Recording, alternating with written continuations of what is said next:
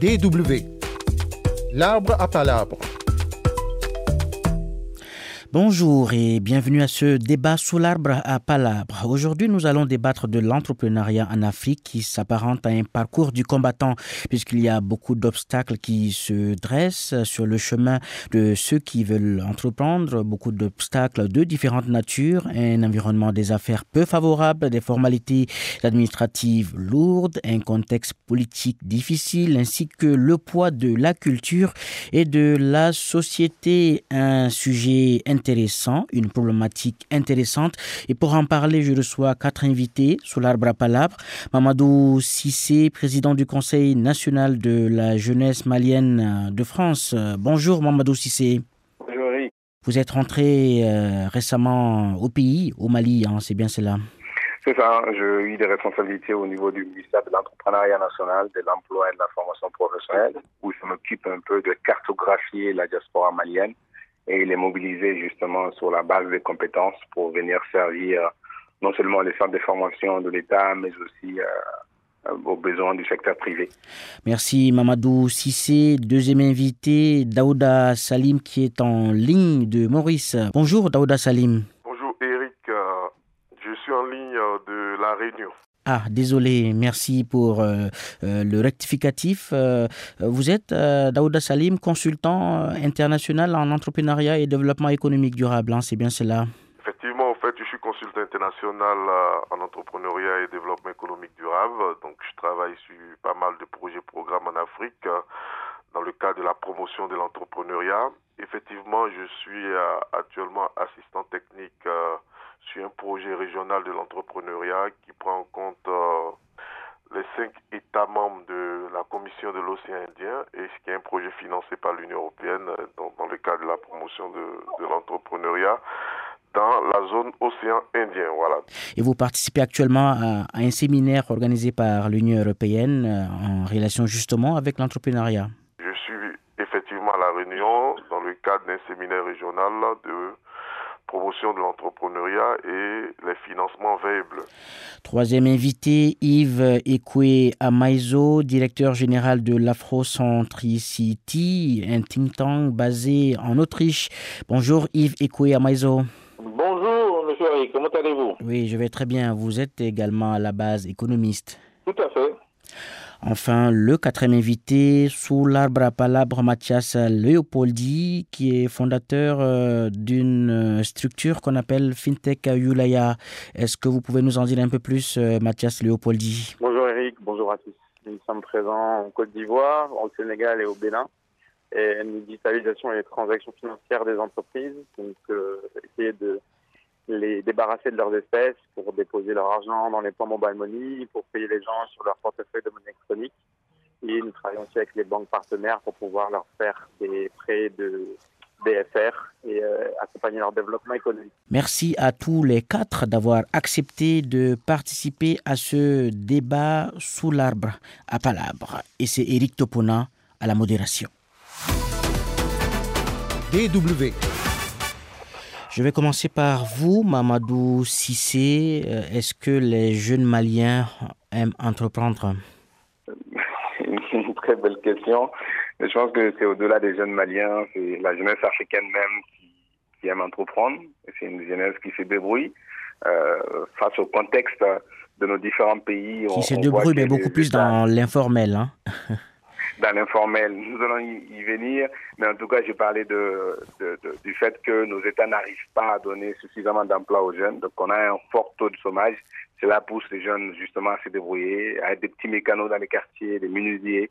Mais comme vous le disiez, c'est beaucoup dans l'informel, où le Mali, par exemple, nous sommes un pays, on va dire, où il y a beaucoup de commerce. Donc, beaucoup sont des commerçants qui vont aller chercher des produits à l'extérieur pour les écouler sur le marché malien.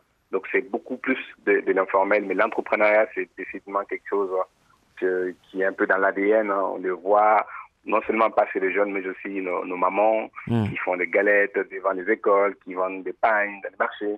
Hmm, Donc c'est un peu, mais c'est l'entrepreneuriat un peu du survie malheureusement.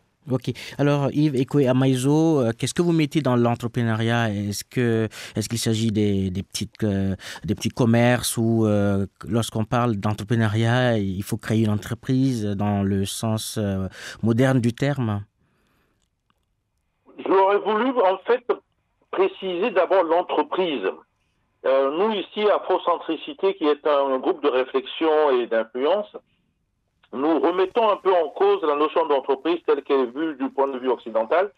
Et nous pensons que c'est bien sûr un espace de création de richesse, que ce soit l'auto-entrepreneur qui soit dans l'informel ou pas, ou la très très grande entreprise. Par contre, d'un point de vue africain, l'entreprise doit répondre à un contrat social. Et c'est souvent très oublié. Et qu'il soit lui-même un individu partie prenante de cette entreprise ou qu'il soit à l'extérieur de l'entreprise, notamment pour les problèmes d'externalité, notamment l'environnement ou des choses comme ça. Et donc, il faut penser qu'il y a une raison d'être de celui qui va s'occuper de cette entreprise, quel que soit son niveau dans l'entreprise, et moins la raison d'avoir ou de paraître. Et cet avoir crée cette volonté de ne faire que de la richesse et non pas le social. Et l'Afrique, en principe, est censée trouver une solution à ces deux-là. Et c'est pour ça qu'on évolue vers cela. En tout cas, nous essayons de pousser vers cela. Alors, pour bien répondre à votre question, sur l'entrepreneuriat, nous pensons qu'il faut une vision d'abord, alors qui va rejoindre ce que je viens de vous dire. Il faut un processus, il faut avoir la volonté d'aller chercher une opportunité à exploiter, quel que soit l'espace géographique, et donc rendre un service en fait à la population, ou bien euh, créer un produit. Il faut pour ça des outils, donc il va falloir trouver dans quelle chaîne de valeur vous êtes, dans quelle structure vous voulez, quelle technologie vous voulez utiliser, etc. Et enfin, le plus important pour moi, c'est cet ensemble d'individus qui forment l'entrepreneuriat doit collectivement aider à la création de la croissance et bien sûr euh, le développement, si possible, dans la proximité d'abord, avant de passer au niveau national, régional, etc. Et est-ce qu'une vendeuse, par exemple, est-ce qu'une vendeuse de, galettes hein, dans un coin de rue euh, euh, peut être euh, considérée comme... Mais elle répond, elle répond totalement justement aux critères que je viens de vous dire. Le, malheur africain, c'est que cette vendeuse de galettes que vous venez de citer, elle n'a pas de soutien des associations patronales ou, ou professionnelles pour l'aider à grandir et faire en sorte qu'elle contribue plus à créer des salaires décents et qu'elle le redistribue. C'est ça le fond du problème. Je n'ai hmm. pas de problème avec la, dame dont vous parlez ou le secteur informel. C'est qu'il n'y a pas de structure associative. Mais elle ne paye euh, pas d'impôts. Elle ne paye pas d'impôts ni de taxes. Justement, c'est l'erreur fondamentale occidentale. Le problème africain n'est d'abord pas l'impôt.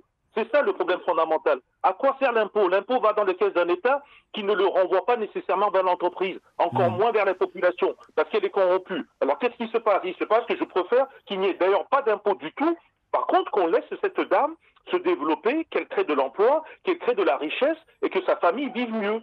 C'est un hmm. autre concept que nous développons sur l'entreprise. D'accord, ok. Mathias euh, Léopoldi, vous êtes donc un entrepreneur euh, euh, de nationalité française. Vous êtes basé en Côte d'Ivoire, à Abidjan. Est-ce que vous êtes d'accord avec Yves Amaïzo par rapport au concept d'entreprise? Je pense que ce qui est très important, en effet, c'est d'y intégrer la dimension sociale. On voit en ce moment, avec les débats sur la COP28, tous les États ne sont pas d'accord sur l'impact des externalités vis-à-vis des activités économiques. Et en effet, le continent africain est un des continents qui est euh, extrêmement concerné. Hein. C'est celui qui contribue le moins au réchauffement climatique et c'est celui qui est le plus impacté des externalités négatives. Donc je pense que ça, c'est un point très important. Après, sur la vision de la participation à, l'impôt et les infrastructures, en effet, les États doivent trouver des moyens de collecter l'impôt. Je, je pense que c'est vraiment très important l'adhésion à l'impôt puisque malheureusement, les infrastructures ne sont pas construites par les les entreprises privées et encore moins par le secteur informel, alors qu'une route, un pont, euh, un aéroport, un port, c'est ça qui amène le développement économique. Et donc sans euh, financement, notamment financement endogène par les États qui collectent leurs impôts, euh, c'est impossible de créer ces conditions favorables au développement économique. donc voilà, je pense qu'il y a, des avancées technologiques et des avancées en termes de euh, partenariats que les États peuvent faire avec le secteur privé qui permettent euh, Nous, on l'a vu à Abidjan récemment, le, le, nouveau pont qui a ouvert, c'était un partenariat privé et qui a permis en quatre ans de sortir ce pont qui aujourd'hui a déjà un impact économique très important. Donc voilà, je pense qu'il y, y, a des évolutions vis-à-vis -vis de ça. C'est clair que les modèles occidentaux tels qu'ils ont été faits sur la collecte des ressources fiscales ne collent pas à la plupart des pays, mmh. mais que le fondement économique sur euh, le, le, on va dire l'État, la, la, puissance publique et euh, l'interaction publique-privée, euh, ça ouais. reste un fondement très important pour le développement. D'accord. Mathias Léopoldi, est-ce que vous avez rencontré des obstacles lorsque euh, vous aviez donc l'intention, disons l'ambition de, de mettre en place votre, votre entreprise à, à Abidjan? Oui, alors en fait, je pense que c'est les obstacles que tous les entrepreneurs rencontrent hein, de, dans la plupart des pays. De quelle puis, nature? Comme le disait euh, notre confrère, c'est le, déjà les relations avec les administrations. Quand vous avez euh, des niveaux de corruption qui sont importants, c'est difficile pour les entrepreneurs de, de, se positionner et de voilà d'arriver à accéder aux services publics sans avoir à verser des pots de vin ou être face à des administrations non performantes. Ça, c'est vraiment la base, notamment quand vous êtes dans le secteur régulé, dans le transport, dans, la finance comme nous, euh, dans même euh, les, les, énergies, les l'extraction des, des, matières, etc. C'est mm -hmm. vraiment un des premiers obstacles. Et puis après, les deux autres obstacles, euh, je dirais fondamentaux, c'est l'accès au financement, qui est très compliqué, et l'accès à l'énergie également. Quand vous êtes dans les industries, je donne l'exemple, par exemple, au Bénin, on est à 700 mégawatts, je pense, à peu près de capacité euh, électrique, même si le Bénin fait beaucoup d'efforts, c'est moins qu'une centrale nucléaire, si vous voulez, en termes de comparaison. Donc, -hmm. ces obstacles-là font que c'est assez difficile euh, de se positionner, même si euh, voilà, il y, a des, y, a, y, a, y a des évolutions positives très notables à, à constater. Daouda Salim, avant de nous parler du séminaire organisé par l'Union européenne, quelle est, quelle est votre perception hein, de, de l'entreprise ou de l'entrepreneuriat?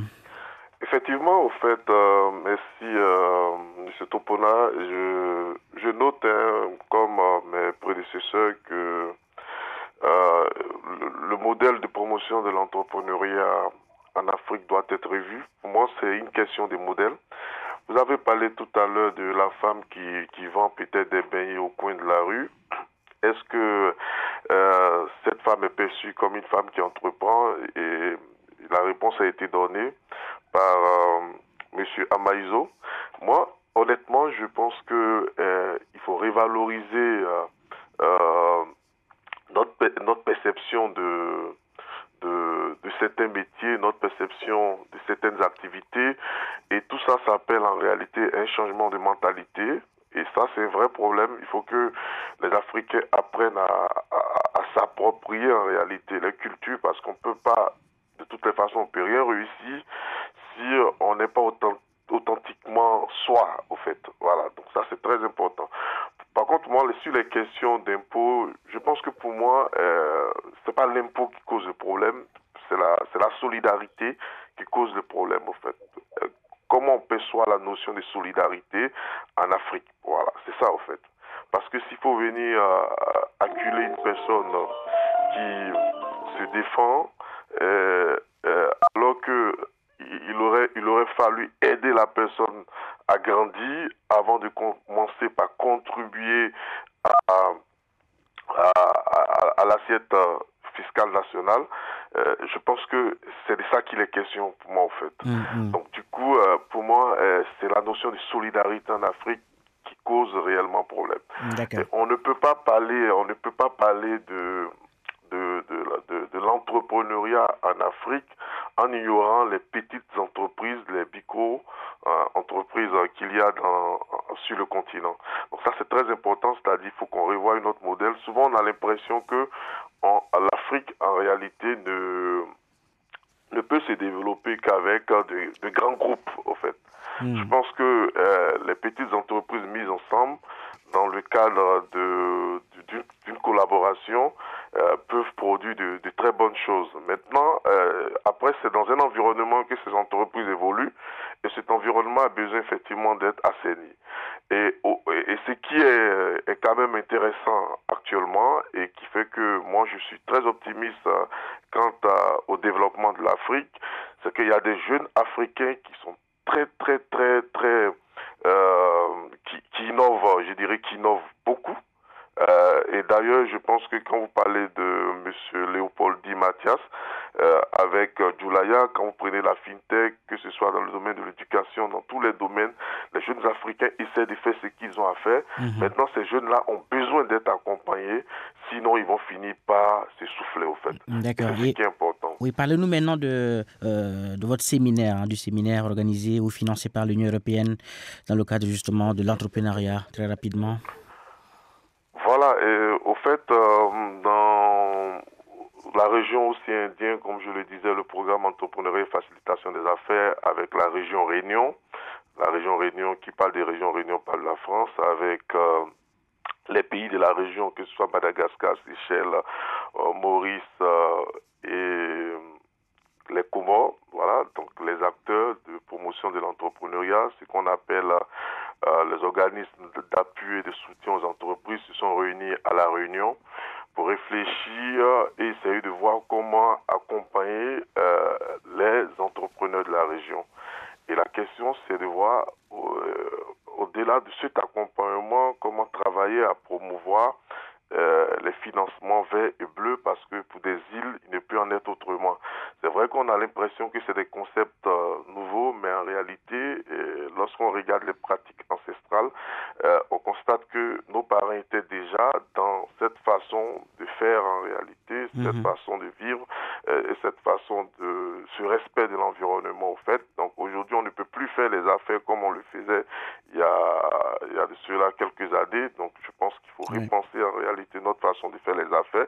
Il faut léguer quand même euh, euh, un monde bien meilleur à nos enfants et il faut en être conscient. Et c'est cette réflexion que ces acteurs-là sont venus avoir euh, à la réunion. Et d'ailleurs, de ce séminaire naîtra euh, le cadre de concertation des organismes d'appui et de soutien D'accord. De la région océan Indien. Voilà. D'accord. Merci. Voilà, merci. Mamadou Sissé, euh, est-ce que euh, les jeunes Africains euh, ont le sens de l'entrepreneuriat? Parce que vous l'avez dit à l'entame de votre propos, l'État ne fait pas, l'État ne fait pas. Et c'est ce qui revient souvent. Est-ce que beaucoup n'attendent pas de l'État? Mais écoutez, euh, c'est un discours qui revient souvent, mais peut-être souvent à un juste titre, même s'il faut sortir de ces discours-là et pouvoir poser euh, des actes euh, soi-même. Mais quand on revient un peu en arrière, on se rend compte que beaucoup de jeunes vont vers l'entrepreneuriat maintenant parce qu'ils n'arrivent pas à trouver de- d'emploi. et pourquoi ils ne trouvent pas d'emploi? Parce qu'il n'y a pas d'adéquation entre ce que nos écoles publiques produisent et ce que les marchés du travail demandent.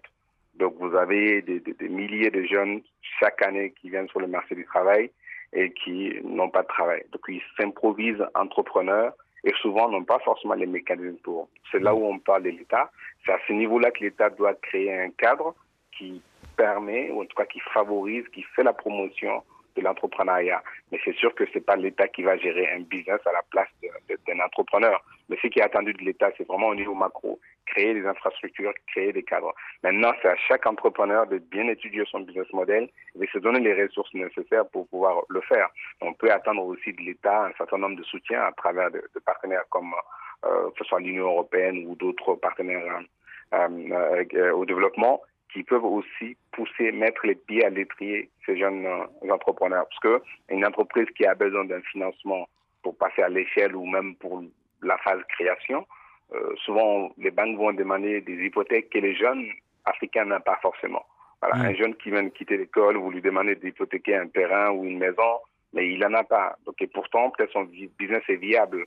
Mais donc c'est à ce niveau-là aussi qu'il faudra réfléchir à des mécanismes comme le Mali l'a fait par exemple avec le système des fonds de garantie du secteur privé où euh, le projet peut étudier, les projets peuvent être étudiés et s'il est viable, cet organisme se porte garant jusqu'à 80% auprès d'une banque pour que la banque puisse financer. Donc ça c'est un mécanisme par exemple que l'État doit encourager ou mettre en place pour aider les jeunes entrepreneurs. Mm, ok. Mais véritablement l'entrepreneuriat c'est l'entrepreneuriat en soi. Ok. Yves Ekoé Amaïzo, euh, qu'est-ce que vous pensez de la responsabilité de nos États, hein, des gouvernements, pour aider peut-être euh, certains qui veulent entreprendre? Moi, je, je n'opposerai pas, je, me suis toujours battu contre l'État africain euh, bon, dès qu'il s'agit d'entreprises et du secteur privé. Donc, je ne vais pas répéter cela. Ce qui me pose problème aujourd'hui, c'est ce que j'appelle les organisations intermédiaires. Oui, l'État doit soutenir les organisations intermédiaires, que ce soit les chambres de métier, les associations professionnelles d'appui, parce que c'est là que se fait le vrai travail. Il faut anticiper les marchés, il faut savoir dans quel secteur technologique on veut évoluer, où, on a une compétence locale qu'on peut développer. On est dans des chaînes de valeur globales, locales. Donc tout ce travail, l'État ne le fait pas. Donc l'État doit devenir un simple régulateur et surtout éviter de nous amener des militaires affairistes qui se euh, improvisent euh, entrepreneurs et qui finalement, euh, dans un réseau clientéliste, déstabilisent en fait tout le système de l'entrepreneuriat et empêchent même le tissu industriel de se mettre en place. On ne donnera pas des exemples ici, mais ce sont des parasites et j'insiste beaucoup là-dessus. Hmm. Un petit point rapidement sur les impôts. Je n'ai pas dit que j'étais contre les impôts. Hein. Je dis attention, on ne va pas aller imposer votre dame qui fait des petits biscuits ou des petites sauces tomates dans le marché. Ce n'est pas de ça qu'il s'agit. Il faut la laisser grandir. Et ça peut prendre un certain temps. Et en plus, elle est en phase d'une compétition. J'ai vu une femme chinoise en plein Mali, Bamako, au marché, faire des beignets. Et elle se débrouillait très bien. Mais elle avait l'assistance d'appui d'un certain nombre d'autres Chinois qui la soutenaient, elle. Et elle parlait en plus euh, la, langue locale. Donc vous voyez le genre de compétition dans lequel nous sommes en train de rentrer. Et la femme africaine, telle que vous l'avez dit, n'a pas cet appui-là. C'est de ça qu'il s'agit. Mhm. Maintenant, l'impôt, de manière générale, il ne peut pas non plus devenir ce que j'appelle la fiscalité punitive. Il y a trois ou quatre grandes entreprises camerounaises qui sont en train de couler parce que l'État camerounais passe son temps à aller taper sur, en guillemets, ceux qui sont solvables, donc les grandes entreprises africaines. Et du coup, à un moment donné, ben, écoutez, vous n'avez plus de trésorerie. Donc il faut qu'on aille vraiment dans le détail du débat. Donc on n'est pas hmm. contre l'impôt en tant que soi. Enfin, le problème de la redistribution de cet impôt par l'État. Parce que l'État collecte, d'accord, mais il collecte pour quoi faire? Et donc, il faut qu'on puisse juger cet État. Et comme le jugement est difficile en Afrique et les systèmes euh, juridiques ne fonctionnent pas, il faut donc débattre. Donc, mhm. la personne qui a parlé de public-privé, oui, quand il s'agit de faire un pont dans tel ou tel pays, mais il faudrait que le public-privé fonctionne quand on veut affecter justement cet argent euh, qui a été collecté par l'État vers les entreprises qui créent et de l'emploi, qui créent que j'appelle le soutien au contrat social, parce que j'insiste beaucoup. D'ailleurs, le contrat social n'est rien de différent que ce qu'a dit euh, le, monsieur sur la solidarité, parce qu'au fond, il s'agit bien de cela. Et pour résumer, je préfère de loin qu'il n'y ait pas d'impôt sur les petites et moyennes entreprises en Afrique mhm. et que on soutient ces entrepreneurs pour pouvoir créer quoi? De l'emploi, des salaires décents et qu'ils développent leur petite entreprise. Parce que c'est eux ou elles qui vont créer justement une, deux, trois emplois supplémentaires pour éviter ce qu'on disait au début, les mentalités où on, la famille africaine élargie, les ethnies africaines élargies ont l'impression qu'il y a une personne qui va produire de la richesse et tous les autres vont s'agglutiner derrière et ne produisent pas. Mhm. Et ce n'est pas normal. parce que c'est un problème du, coup d'information et voire même d'éducation. Ok. Mathias euh, Léopoldi, est-ce qu'en Afrique, on ne surestime pas l'apport de l'État dans la viabilité des entreprises? Euh, Non, je pense même qu'on le sous-estime, mais pour rebondir, euh, je suis tout à fait d'accord que en fait, c'est la progressivité de l'impôt qui doit être bien pensée euh, parce que le fléau en fait de rester sur un secteur informel, c'est que après ces entreprises ne peuvent pas se développer. Et l'idée, c'est que la, vendeuse de d'igname, de bananes ou autre puisse après euh, carrément avoir euh, des employés, puisse faire grossir son entreprise pour qu'elle ne reste pas toute sa vie à vendre sa propre production et qu'il y ait une création de richesse, une accumulation de richesse et que la très petite entreprise peut devenir une moyenne, voire même une grande entreprise. Et ça, ça passe par la progressivité de l'impôt, le fait de, en effet, ne pas euh, avoir de fiscalité punitive sur les grandes entreprises et ne pas non plus avoir de fiscalité punitive sur les petites entreprises.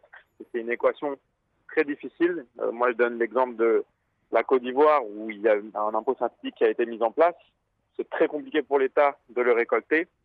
Je pense qu'il y a un apport euh, du numérique qui est vraiment inestimable. On le voit avec la digitalisation des transactions, la révolution du mobile money que les opérateurs ont apporté, etc., qui va permettre, je pense, de pousser un petit peu cette euh, euh mouvance et de permettre à l'État de mieux euh, collecter l'impôt. Mais bien sûr, derrière, il y a un travail citoyen à faire sur bah, le contrôle des dépenses publiques et bah, vérifier que cet impôt collecté, il retombe dans les mains des citoyens mmh par les infrastructures, par les programmes sociaux, etc. etc. Ok. Je pense que l'État ne fait encore pas du tout tout ce qu'il devrait faire et qu'il y a, il y a un boulevard pour que la, la, société civile se positionne et pousse l'État à s'améliorer parce que c'est on est très très très loin de euh, des, États fonctionnels en fait. Hum, d'accord. Daouda Salim, euh, qu'est-ce que vous pensez de la responsabilité justement des États dans la création d'entreprises Ouais, mais écoutez, moi je pense sincèrement que on souffre tous pratiquement d'une éducation entrepreneuriale. Parce que euh, quand on parle de l'État, n'oublions pas qu'il les questions aussi des cadres de nos administrations euh, qui d'autres se retrouvent en, en, parfait conflit d'intérêts avec des entrepreneurs. Et donc, si vous avez par exemple votre concurrent qui est dans l'administration, demandez-vous comment vous serez traité.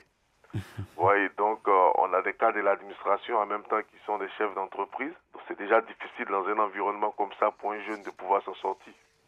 Donc ils, utilisent tous les moyens en réalité de, de, freiner ces jeunes-là. C'est pourquoi moi je parle de, de solidarité, pour ne pas dire qu'en réalité, ce qui est sous-jacent dans ce comportement qu'on constate, c'est bel et bien euh, aussi des questions de corruption, qui, sont, qui, sont, qui sont des questions connues. On nous dira peut-être que la corruption, c'est partout, mais on n'a pas un système judiciaire, nous, qui nous permet, et je pense que ça a été souligné par M. Amaïzo, qui nous permet euh, de faire, de grande gorge à, ceux qui se comportent de façon indélicate, vous voyez.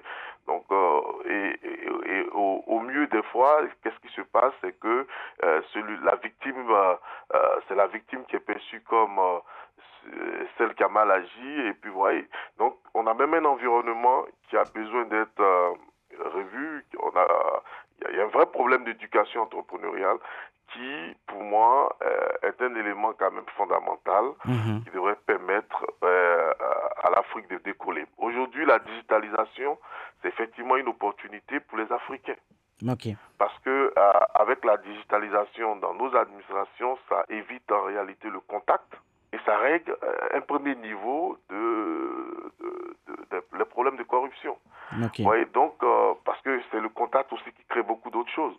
Donc la digitalisation et euh, c'est vrai qu'on a le défi de, de, de, de l'électricité. Donc, euh, mais je pense que ces défis-là, avec ce qu'on constate comme potentialité chez les jeunes Africains aujourd'hui, moins de complexés, donc de plus en plus décomplexés, mm -hmm. Et avec, et ça je reste vraiment, moi, je dis toujours que je reste optimiste parce que je sens que les sociétés civiles africaines euh, commencent de plus en plus à être éveillées. Et donc tout cela, l'un mis dans l'autre, je pense que ça va contribuer à faire avancer un peu promotion de l'entrepreneuriat sur le Mm. continent.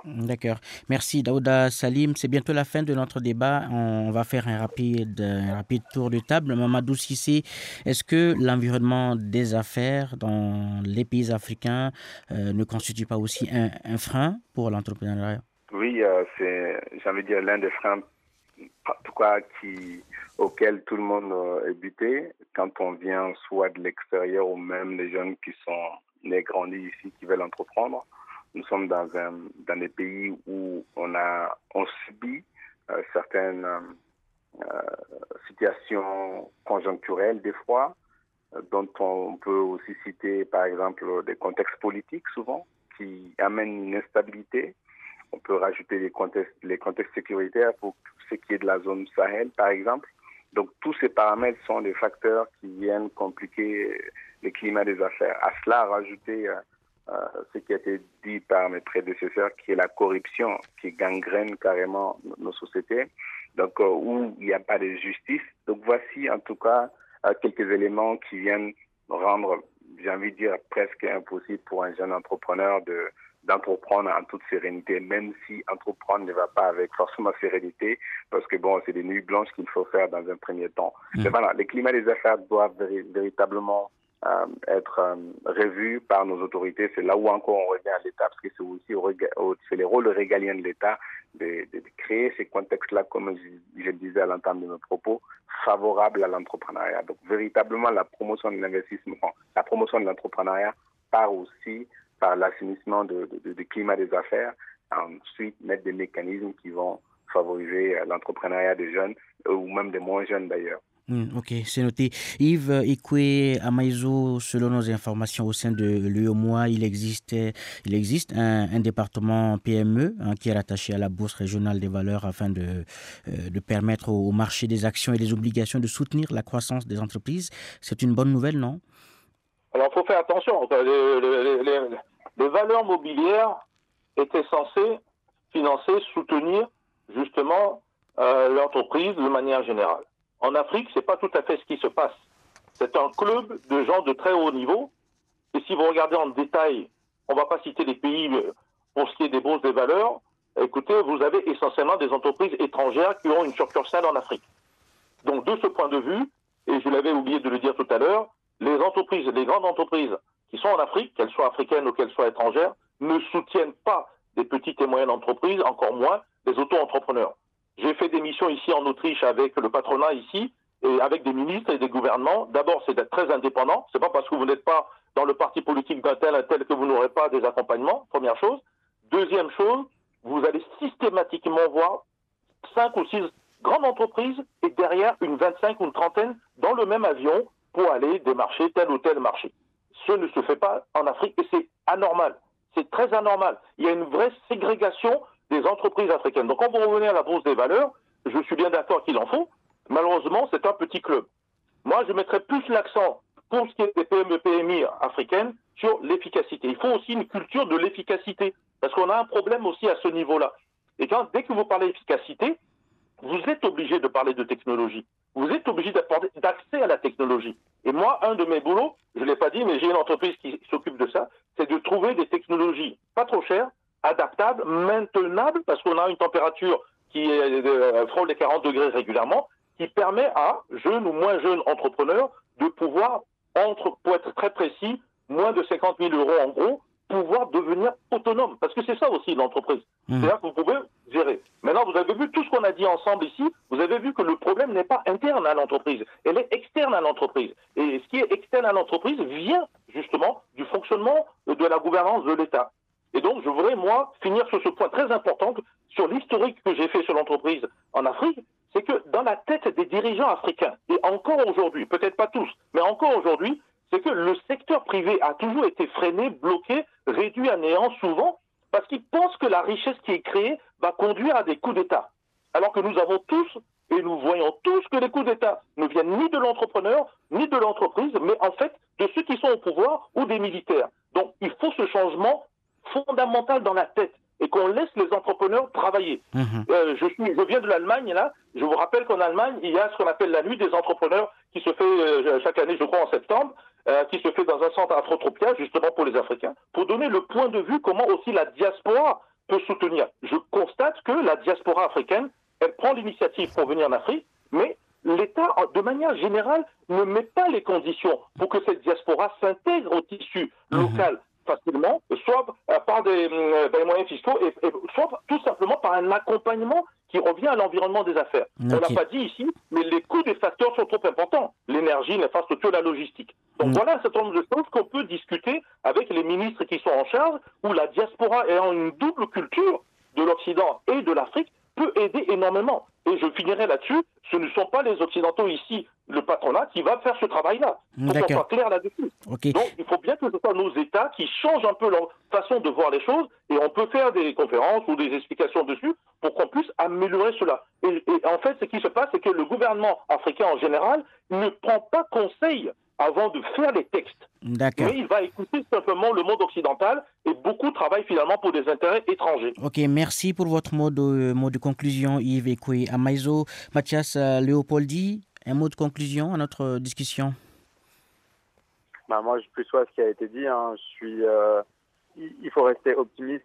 Euh, le, il y a encore énormément de points d'amélioration. les sujets ont été abordés, abordés sur l'importance de la fiscalité, la corruption, le rôle de la société civile.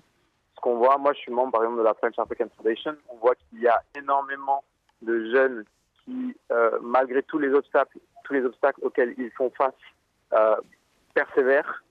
Euh, donc on est sur un continent qui dont la moitié de la population a moins de 20 ans. Donc euh, je pense que le, on est face à des défis qui sont pas propre à l'Afrique ou l'Afrique subsaharienne, qui existe sur tous les marchés émergents, et que l'avantage de la société civile, à mon avis, hein, sur le continent africain, c'est que contrairement à d'autres euh, continents, elle est beaucoup plus éveillée. On le voit même euh, là avec les instabilités, euh, les coups d'État qui arrivent, etc. Les populations ne sont pas dupes, sont très au courant des influences étrangères, occidentales, etc. qui ont lieu sur le continent. Et je pense que on va assister à l'émergence de démocraties plus fortes, d'États qui seront plus redistributeurs, qui seront plus contributeurs à la croissance économique. Mhm. Et la société civile euh, aura vraiment un rôle à jouer sur euh, bah, l'application euh, des principes démocratiques et de faire en sorte en effet que les modèles entrepreneuriaux permettent à ce que ces centaines de millions de jeunes puissent avoir des travails, des vies décentes et contribuer à la richesse économique. Daouda Salim, qu'est-ce qu'on peut attendre hein, de ce séminaire régional en liaison avec l'entrepreneuriat organisé par l'Union européenne? Je pense que c'est le même combat, hein, c'est le même combat d'ailleurs. Euh, les pays de la région revendiquent leur insularité, vous voyez, donc du coup, euh, ça nous ramène à, notre authenticité et c'est ce qu'il faut déjà comprendre qu'on ne peut euh, être euh, innovant que si on est bien conscient de ce que nous sommes et de, de, nos besoins, des besoins en réalité de notre environnement, lesquels besoins nous appellent à apporter des réponses. Voilà, donc c'est le programme ENFAOI, qui est le programme euh, entrepreneuriat et facilitation des affaires, qui est euh, comme je le disais, qui a pour maître d'œuvre la Commission de l'océan Indien et puis effectivement pour bailleur, l'Union européenne entend travailler à, à réunir les principaux acteurs de l'entrepreneuriat de la région pour euh, euh, œuvrer à renforcer les petites et moyennes entreprises, à accompagner les petites et moyennes entreprises, mais beaucoup plus dans trois filières,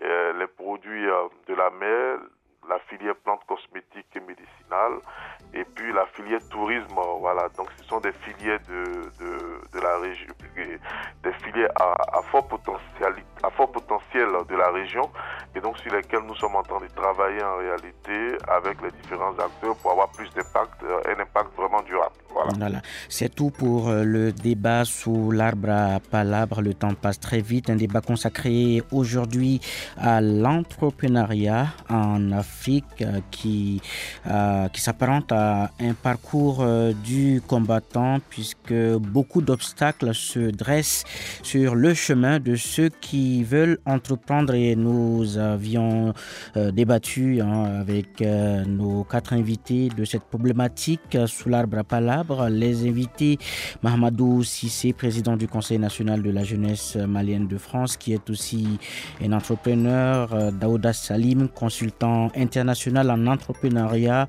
et développement économique durable. Il est aussi chef d'équipe du programme entrepreneuriat et facilitation euh, des affaires dans l'océan Indien et travaille donc avec euh, l'Union européenne. Troisième invité, l'économiste Yves Ekwe Amaizo, qui dirige euh, le think tank Afrocentricity, hein, Afrocentricity, voilà, qui est basé en Autriche. Enfin, Mathias Leopoldi, fondateur euh, de la fintech euh, Yulaya, basé à Abidjan, en Afrique de l'Ouest, et également présent au Sénégal et au Bénin.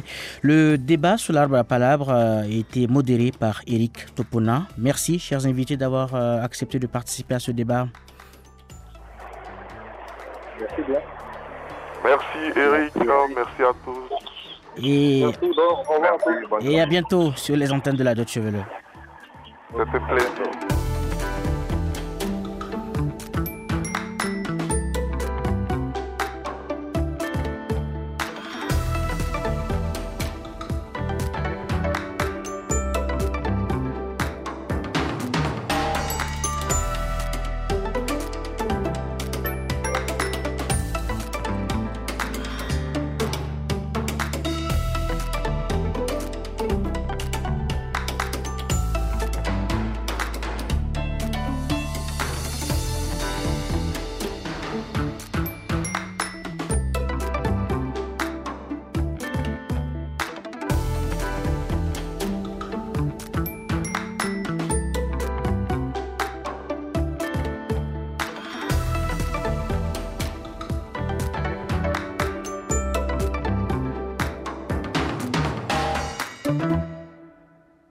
Okay, jetzt ähm, neue Intro, weil ich habe viele Fehler gemacht.